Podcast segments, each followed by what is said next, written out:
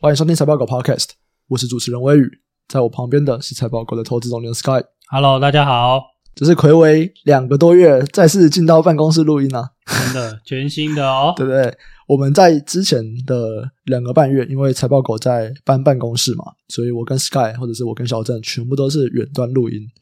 那现在是睽违了两个多月，再次回到办公室录音，有没有觉得有什么不同的感觉啊？怎么有可能有什么不同？没有，什么都没有差。对，设备也一样。哎，这个装潢的风格看起来也是蛮像的。有啊，等我们买个新桌子好了。啊，对，想买个新桌子啊。然后，其实蛮多外面那种 Podcast 录音室啊，他们录音室会是用那种软沙发，你知道吗？就他们没有桌子，他们是软沙发，然后旁边就是脚架加麦克风。可是我还在想，我们适不适合啦？因为我们接下来会有。就是各个上市柜公司的老板啊、高阶主管会来这边录音，要这么 chill 吗？你要评估一下。我只差没有放一张床躺在那里。对，不知道啊，看看那些上市柜公司的主管们看到这个会不会觉得嗯这么 chill？不过我们还在评估啦。不过我有在想，诶就是因为我们新办公室非常非常大嘛，就可能跟一般的公司来比也不算非常大。以我们自己来讲，我们的这个每人使用频数有快十坪啊。诶有这么大吗？有啊，哦，你你把那个流动的人没有算就对了。哦，就是有领薪水、正职薪水的。哦，OK OK，对啊，okay. 平均每人使用频数到十频，这个以我们人数来说非常大了。其实我有在想，就是说不定年底可以办一个活动，就让大家听众一起来之类的。哦，我以为你要办一个打篮球啊，我在里面打羽毛球啊。哎，你知道那个 Nerf 那个玩具枪吗？嗯，没有，也没看过。就是只要百货公司每一层楼卖玩具，一定都会有卖。它就是一个玩具枪，然后它射出来的就是那种泡棉子弹，它有球的，哦、也有条状的那种。好，那有名字是不是？我不知道。对对对，你知道国外有甚至有这样的比赛，就是那种枪战的比赛。那你为什么不玩鸡蛋就好了？只是你要自己洗哦。其他就你怎么在办公室玩？哎、欸，很多人办公室买那个、欸，哎，我觉得就一定要买一下。大家有没有推荐的型号？从你的薪水扣。我 没差，我就买。我没差，好赞，我我欣赏你。我跟你讲，这个钱不是问题，重点只是要买哪个型号，因为它那个枪的型号超多种，而且它那个每一种型号配的子弹不太一样，它大概有四五种子弹吧。是哦，反正我不管啦，狙击枪先拿来玩一下。哦，大家推荐我一下，到底要买哪一把枪？好了，那开始进到今天的主题。我们先从刚结束的这个双十一开始好了。双十一啊，以往在结束的时候，一些电商的龙头，像阿里巴巴，他们都会去公布他们的商品成交金额。但今年呢、是首次没有公布的一年哦，只有说哦，大概跟去年持平这样子。那如果我们去看中国的这个星图数据，双十一当天全网的综合电商，包含了像天猫啊、京东、拼多多。销售金额是人民币的三千零七十六亿元，其实这是比去年下滑二点二趴的。然后跟电商直接相关的另外一个就是快递嘛，快递以往也都会去公布双十一他们的快递数据，但是这一次同样他们选择了不公布。那根据国家邮政局的数据，就是从二零二二年的十一月一号到十一号，全国的快递业务同比是下滑了十趴。那双十一当天呢，是处理了五点五二亿件哦。这个同比也是下滑了二十趴。其实我觉得不公布有几个原因啊。当然，第一个是说数字可能没有很好看，不公布嘛。那其实还有另外一个原因，就是中国其实现在有在不要叫大家这么奢靡，就是买东西的感觉。是、嗯、对是是，是我觉得不公布可能跟后面这个政策就应该也蛮有关的啦。就算是很好，他们可能也不会太想公布。对。那是最近，诶，这也不是最近哦，这是就是近期吧？嗯，对，近最近一阵子就是说这个公布这个会让大家觉得好像是很那叫什么，鼓励大家去买东西啦。对对对对对，对啊，就是一个风气的问题。对对对对，他们政府就很喜欢管风气嘛。之前不是有那个他们会说男子团体不可以太柔美，嗯。你知道吗？嗯，就是没有，我没有在关注男子，这是中国的政策啊。我只有关注女子团体，因为像韩国可能那个时候就会有蛮多的男子团体是走比较漂亮嘛，就是不是漂亮啦，清秀，就中性，比较长得比较阴柔一点。对对对对对，就是那种清秀类型的。呃，就变成说中国那边他们也有非常多的类似这样子的方向，然后中国政府也直接出来说，哦，我们不鼓励这样子。对。中国政府很喜欢去管他们国家的风气是长什么样，那他们现在也是说，我不想要我国家有这样子，大家就是一直买东西这样的风气，所以你们这些节庆不要大量的去夸大这个东西。然后就让他们的数据，可能大家就会尽量不要公布这些数据。但是我们一样可以从侧面的数据看到啦，就今年双十一中国的销售也是不怎么好。对啊，对啊，对啊，而且是我觉得你这个销售的 GMV 不公布是无所谓的，但我觉得你那个邮政局的快递业务量那个就是很直观了。对，下滑20%，那个就等于真的是 Q 是就是量的下滑是大的啦。对，对，因为如果你公布 GMV 还有就是涨价的 issue 嘛。对对对对对对，所以今年其实不容易看得清楚的，也就是说有可能是。量掉一些嘛，但是价格涨更多，可能 GMV 还是上的。但是如果你邮政业务量下滑，这个就这个可能就是相对直观告诉你，就是说大家真的买比较少啊，大家真的就是买比较少。对，哎，你今年有买什么吗？双十一？今年双十一买不多啦。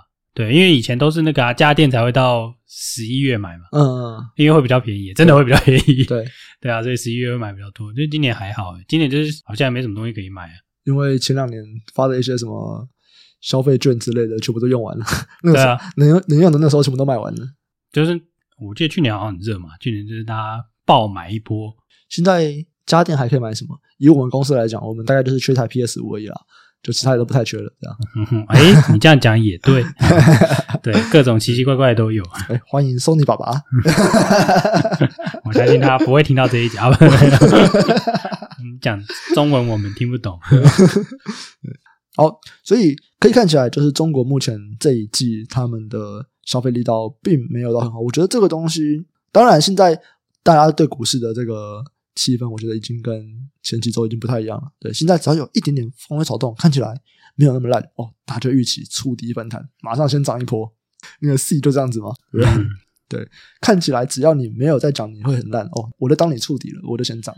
可是我们都知道，其实整个经济要重新开始看到复苏的迹象，哦，中国还是一个蛮重要的地方。对啊，今年中国真的是压力很大了，我只能这样讲。这个从这个第三季开始的封城嘛，然后呃，应该说从第二季开始哦，第二季应该是限电嘛，你来讲是封城啊。第四季的这个就是持续的相关的这些零星的这些风控啊，还是不断嘛。对，所以其实。真的是压抑了他们的消费力道，是真，是这从这个双十一的数据也看得出来了。对啊，对啊，对啊，所以也说实在，中国的消费其实也不小，毕竟它基数很大。嗯。对，我觉得现在股市大家都觉得说要触底，我觉得我对于触底，我觉得没有什么太大的意见啊，因为其实我们 Podcast 大家有在听的话，就会知道我们其实也讲蛮久了嘛。从我们都会说，诶，半导体设备都开始讲不好了，台积电这个已经是。比较算是比较后面的、比较上游的厂商，他也说不好，而且他又是龙头，他都说不好的时候，往往就代表说衰退了，已经反映到一个程度了。那接下来就是触底反弹了嘛。所以我觉得大家如果要认为现在就是底，我不会有太大的意见啊。我觉得哦，说不定有可能是，可是到底什么时候要开始回来？因为你底也可以再底很久嘛。到底什么时候开始回来？中国还是一个蛮重要的一个地方，只是目前看起来还看不到。以目前的。资料观测来看啦，就是还没有看到很明确的需求上升啦。目前看起来，整个库存的去化进度也还是很缓慢，海运的运价也还是很疲软。对，运价这个跟美国比较有关系啦。说实在的，对啊，所以至少中国啦，中国的这个看起来是这个数据看起来是不怎么乐观，就对了。那这也跟那个上礼拜嘛，还是上上礼拜有蛮多公司出来讲，尤其是手机啊，手机很多人都都特别 mention 到。中国的状况就对对，每个人都 highlight 中国，就是不相关的也要 highlight 一下，就像是那个我们礼拜三的 podcast 其实有聊到啦。C o b o 的法术会，然后我们也有去整理上 Skyworks，就 Skyworks 其实现在已经没有中国业务了，但是法人还是在问，哎啊，你们怎么看中国？他们心里面想讲了，他们心里面应该想关我屁事吧？他说啊，我就赚一点点啊，你要问我，对，我好像占不到十趴吧，现在很低很低啊，对啊，对，可是。其实多数手机相关都有提诶，不管不管是 Covo，不管是高通、MTK，其实大家都有提到。我觉得就是因为法人真的很在乎这个东西，只是因为他手机的那个销量啊，我记得应该第三季出来好像是负十趴吧，Y Y 啦 Y Y，对，所以就看得出来这个压力是很大了，包含三星，包含这个那个叫什么小米，然后包含 OV，其实 OV 就是 OPPO 跟 VIVO 啊，那销售下滑的幅度啦。嗯，听说都是，呃，也不用听说啦，看数据就知道是蛮猛的。对啊，对对对，所以这边也可以带到，就是相关的供应商啦。我们一开始在讲整个消费力道嘛，然后再到现在到手机，那再来我们可以看一下手机的零组件。其实，在疫情期间，这些高机型的电子产品，就是疫情期间大家买爆的 PC、NB 手机，那目前都是在持续的在去化库存啊。这里面其实有一些蛮大的问题。一样，我们在之前的礼拜三，就是讲 c o v o 那集的 Podcast 里面，我们其实也有提到这个东西，就是许多 IC 设计厂当时就跟晶圆代工签了很多的长约哦，就是我要确保我可以拿到料，但现在订单就变少了。就会开始有一些违约的状况发生了啦。你当时签的长约，你就是说，哎，我就是保证要跟你下多少订单。但我现在我东西卖不出去啊，我也不想下订单了，怎么办？我跟你下订单，我也是赔钱；我不跟你下订单，感觉我就是违约。二选一，怎么选？开始陆陆续续有越来越多人选择。好，那我违约。这种东西就是看市场状况了。我觉得最近大家不要听到长约，长约就是之前大家在签签长约的时候。应该就有提过嘛？对啊，就说其实这个也不是都有保障的事情。不是啊，就是长约就是拿来毁的嘛，对不对？就是为了拿来违约的。对吧？对吧？对啊，秘密就是要拿来分享的，合约就是拿来毁约的。没错，没错。penalty 就是拿来付的，他只是看付多少，付越少越棒，对不对？但谁敢跟我们业务合作？没有，我们是 OK 的。开玩笑，开玩笑。因为过去啊，如果看过去几个比较大的事件，嗯，其实大家都会提到长约哦。对，大家大家应该如果有一八年有经历过，然后国剧的那个巨巨的长约，我们有签长约没问题。对，惨呐，你看后续也是惨呐，对啊，海运他也跟你说我们签了长约没问题。对，其实真的是看当时的市况了。你说那个长约能够保护是，除非价格没有偏离太多。嗯，对啊，你如果市价偏离太多，所有人都回去预约啊。我宁愿跟你毁约，我去买就是现货，都比你这些期货便宜太多了嘛。嗯，对啊，所以市场的力量会导致大家去谈，重新谈论这个合约啊。当然，你说它是不是违约，只有很多技术上的细节啦。嗯，但就是我们可以粗略定义一下，就是说我们的违约意思是说，跟你原本签的不一样就对了。对，就算是违约啦，你把它延长变五年，四年变五年，三年变四年，这种也算是部分违约嘛。对啊，对啊，对啊，所以其实。大家还是要看一下终端的消费跟你这个东西的现货价，到底是不是跟你当初签约的时候的价格是一致的啦？嗯，或者说有没有偏离太多啊？偏离一些些我 OK 啦，嗯，差个三成四成，那个可能大家不要抖啊。嗯，对。其实我们之前就有提到，大概在上一季的法说会的那一集里面，我们就有跟大家说，哎，当时 Qorvo 其实就有提到了他们有违约金的问题。既然他们这个样子有违约金的问题了。很多台厂可能接下来也都会有啊，果然我们现在就看到了嘛。不管像义隆店，他们已经有提出了说他们会去认列一笔违约金，哦，认列两笔哦，第三季一笔，第四季就一笔。然后我们也可以从法说会组织稿里面去推测，可能像奇景光电，他们大概也是选择了支付违约金这样子。那刚刚其实该讲的东西就是说，当时他们签的这些厂约啊，其实他们就是我跟你保证说我要下多少量，那我价格会用多少，可是那个价格就是。先绑先绑死的一个价格，当时合约上面可能就会写这样的价格，但现在这种东西卖不掉了，价格都变很便宜了。那厂商就想说，哇，我直接去市场买，会比我用我当初跟你签合约的金额买来的便宜很多。那为什么我要用我当初跟你签约的金额买？因为现在我都买得到啦，啊，又便宜。这个东西我跟小郑也有聊到，诶，就是我在想说，每次长约都这样子嘛，对，签了长约以后，诶，两年后就爆掉，然后 长约全部都没有用，这样子。对啊，就是以后也要签长约，你要做空，对不对？一个是这个嘛，一个当然是我觉得长约真的是没有保护力了。再来就是这些厂商到底会不会学乖？就是比方说五年内，我们就比较不会看到长约这个字了。这这我不确定啊，但这个历史总是惊人的相似嘛。嗯，对啊，因为之前也提过，其实散装船也有签过四五年以上的长约的。对，在零八年的时候嘛。对。对啊，那只是说现在大家变得比较聪明了，而且一加一，对，一年然后延长一年，类似这样子，就是你说长说长不长，说短不短吧。但我想这东西还是会持续存在啦，只是说当然一定还是看市况，然后看时间的推移嘛。嗯、时间越久，这个大家过去的事情就就对就忘了。嗯、对，大家如果对整个手机的产业概况有兴趣的话，也可以去听我们就是礼拜三的这一集。那我们就是透过 Qorvo 的电话会议组织稿里面，我们来讲了整个目前。手机，不管是美国那边啊，或者是中国这边，他们的库存去化的状况。然后我们也有去聊，不管是手机市场，或者是生化家，像文茂啊这些公司，他们接下来可能会怎么样？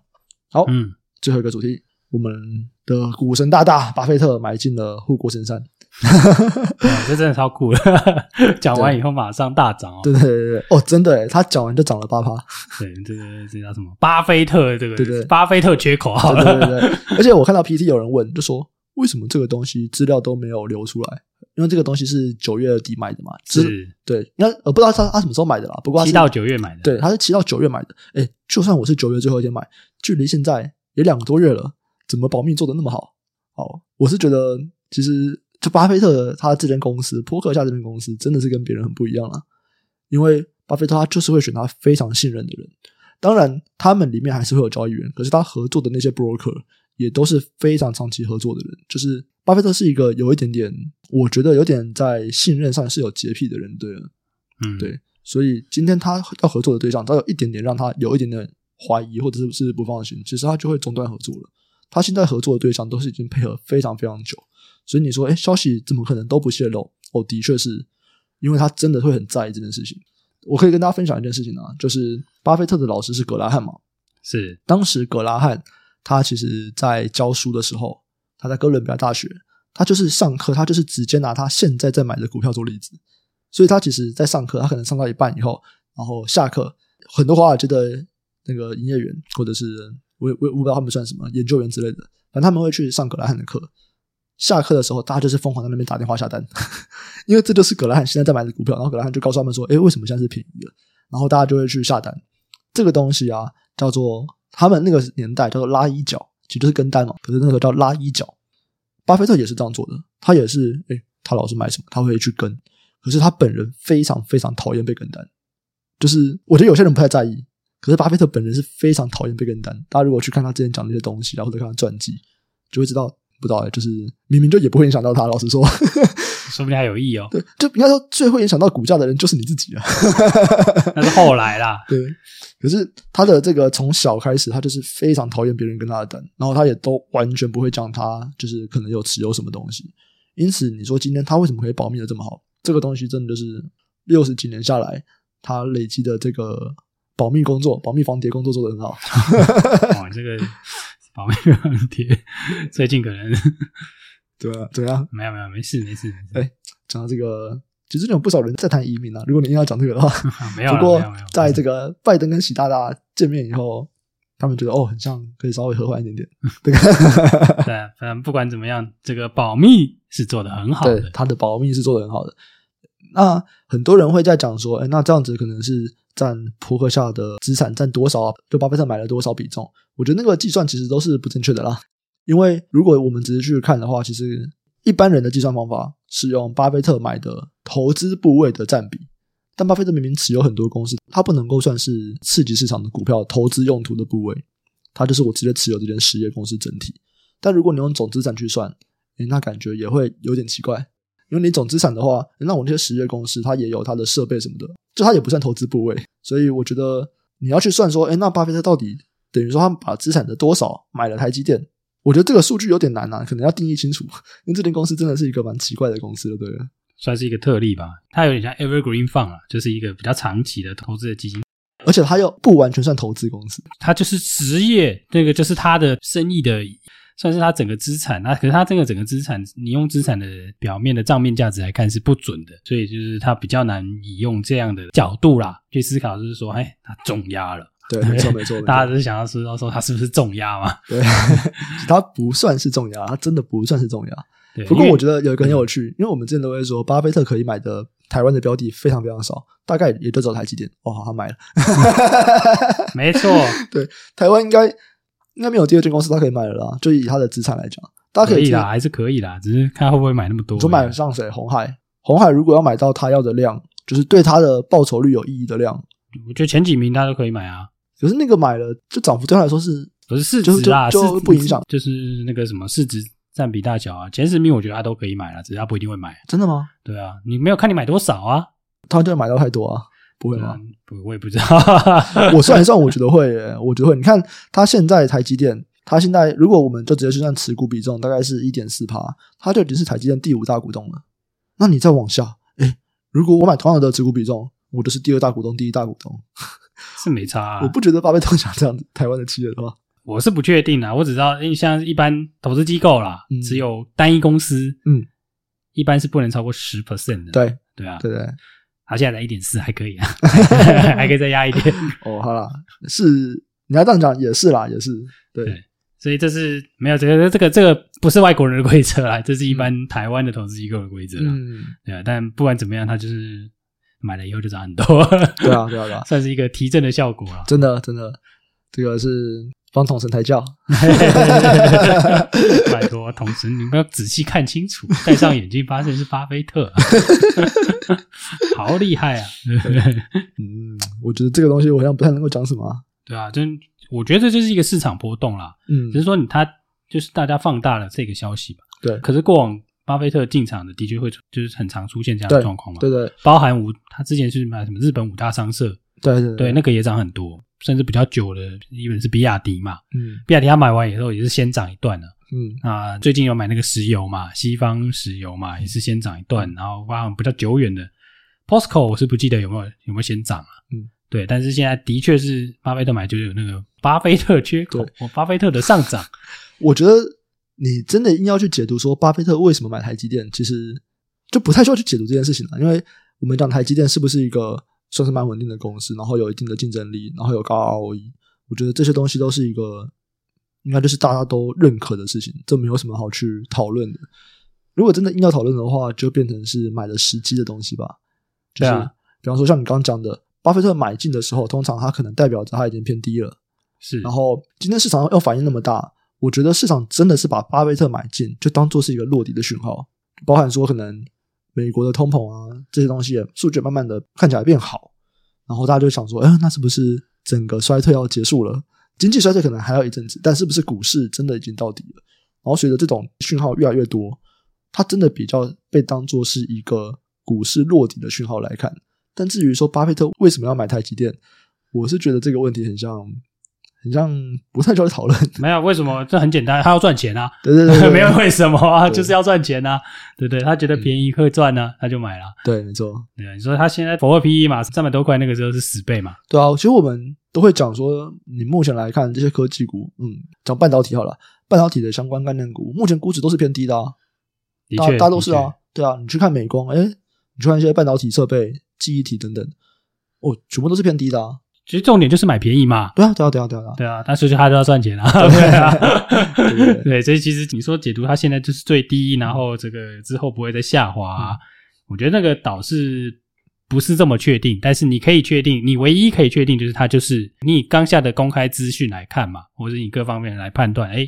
它就是偏低，对对，那只是说看你敢不敢买而已啊。嗯，之后我们也会再找 Frank 来聊一下最新的这一季的 C 三 F 了。不过目前看起来就是大家都开始逐步的去出脱掉防御型类股，然后开始把资产都布到半导体了。这样子等于说大家开始觉得哦，股市的下滑大概已经到一个程度了，接下来开始要反弹。对，也不一定是反弹吧，就是说它跌到一个你觉得相对合理或者说相对便宜的价格啦。因为就回到一开始我们提到那个库存嘛，嗯，因为其实现在大家多数的人就是觉得哦，很多的公司都会讲说，哎，我们觉得可能第一季以我们目前的资讯来看，嗯，有可能可以去玩。对，当然你去库存越久的产业或者是越久的这个产品，当然是越有机会去玩的嘛。譬如说手机去年都很烂。哎，今年更烂了。就大家说什么？哎，第三季很烂哦。口播告诉你，第四季更烂。第四季更烂，不要紧张，烂还有更烂。但是他去了就是相对久，库存就是相对低。对对对，对啊。比如说讲这个之前更早去库存的，比如说 LCDR，嗯，就是 TV 那些的，哎，他很早就开始去库存了。今年第一季开始就开始愁云惨雾了。对啊。然后他去了四季以后，开始就跟你说，嗯，我觉得有一些，有一些人的库存已经很低喽，他会跟我下急单哦。就蹲得越深，跳得越高啊。对 对啊，他不一定有跳啦，他可能自己就是他再站起来的时候，慢爬上去的，慢慢站起来，已经变矮了，因为脚被打断了。反正一样的啦，反正你就看嘛，就是二零二零年、二一年涨那么多，对，按你现在你说真的跌很多，我们就讲，呃，我们不要说跟高点比，我们讲跟价值比，你真的有说这是跌到真的很低很低吗？其实没有，其实没有没有没有，对，不管我们看。股价净值比，对，看 P B，你看哪一国的 P B，其实跟零八年都还差非常非常多诶。所以其实这是真的没有说我跌得很深。但是如果我们只是看说，那你跟前一波的高点比，我现在看起来跌幅很大，为什么？前波高点太高了嘛？你这绝对跟相对的比较嘛，相对比较就是超高，就是跌超多啊。对啊，对啊，而且是很久没有长空嘛。就就什么样的相对嘛？你跟你之前的相对比，就是为什么看起来跌那么多？真的是因为之前你跳太高了嘛？那你现在相对啦，实际上你看 PB 真的是没有到跌很多，真的不算很便宜，真的没有到就是金融海啸那个程度的样子。也不要到金融海啸啦，甚至。是没有跌到二零一五年，甚至一九年这几个回档，嗯，就绝对的这个 PB 来看呢、啊，现在还是高啊。对啊，你你抓最低的来看哦，而且其实这个估算会有问题，是因为我们都用第二季看嘛，嗯、其实第三季你那个获利又再上来，嗯，但大家都整体台股还是赚钱嘛，所以 PB 还是会这个 book value 还会上升啦，就是所谓的这个账面价值还会上升嘛，所以那个 PBR 又更低啊，对啊，所以这像这种东西就是反正见仁见智嘛，你说你很难。每次都确定说跌到多少就是一定会反弹，对对，但是你可以知道说它大概是便宜啊。这个便宜我觉得应该是没有什么太大的问题啦，就看你敢不敢啦，不要怕。哎，真的吗？我们哎，我们上礼拜不是就跟大家讲过了吗？就是如果你还没有毕业，也不要现在毕业了。现在你也不用毕业，对，就也不用了，保就是继续留着，继续留着，不要怕，拼一下啦，没有啦，乱讲。对啊，我觉得还是回归到个股吧，看你的那个产业跟那个是，对啊，是是是。就现在是逆风嘛，逆风总是会慢慢的转为，就是至少没有风啦，我要获得顺风啦。是，对啊，那个简单的说，还是要看这个各家公司的状况啦。但是如果你说电子产业或者一些产业，大家意识到这件事情，就会慢慢去库存，去完库存以后，或你是消息，或者是是这个产业的状况，大家可能会慢慢的往这个正向解读嘛。没错，对啊，像你最近。这几天可能股票群组又有人开始讲话了 啊，对，又变活跃了，真的，真的又变活跃了，相当容易点燃。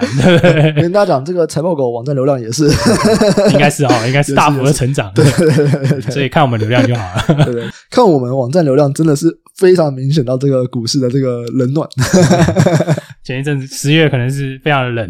我给你讲一个，就是大家如果在搜寻说某某股票可以买吗？华航可以买吗？或者是台积电可以买吗？反正因为 Google 它会推荐可以买吗，这是一个很常用的关键字哦。我们网站会排在蛮前面的这样子，在前一两个月啊，这关键字没人搜寻了。从我们网站后台有人说没有人想买啊。你就说可以买吗？跟可以可以空吗？或可以卖吗？之类的。该停损吗？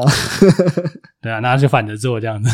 就我我觉得蛮好笑的。可是我们在最近这个礼拜就发现说哦。大家要开始回来查这个关键字了，真的真的，看起来这个有被点燃了你的热情哦。对对对，重新点燃了对股市的热情，真的太棒了。好啦，那如果要掌握到最新的这个产业状况的话，哎，记得要去订阅这个财报狗新闻，我会把订阅的链接放在我们的资讯栏。然后也预告一下，我们十二月有新的企划，就是听众投资大灾问，有任何投资的相关问题，也都可以投稿到我们资讯栏下面的 Google 表单，我们会专门去制作一集节目来回复大家的提问。如果有任何业务合作的需求啊，也可以联络我们资讯栏下的这个合作联络信箱。最后，对节目有任何建议，都欢迎在底下留言，然后给我们五星好评支持。感谢大家收听，我们下期见，拜拜，拜拜。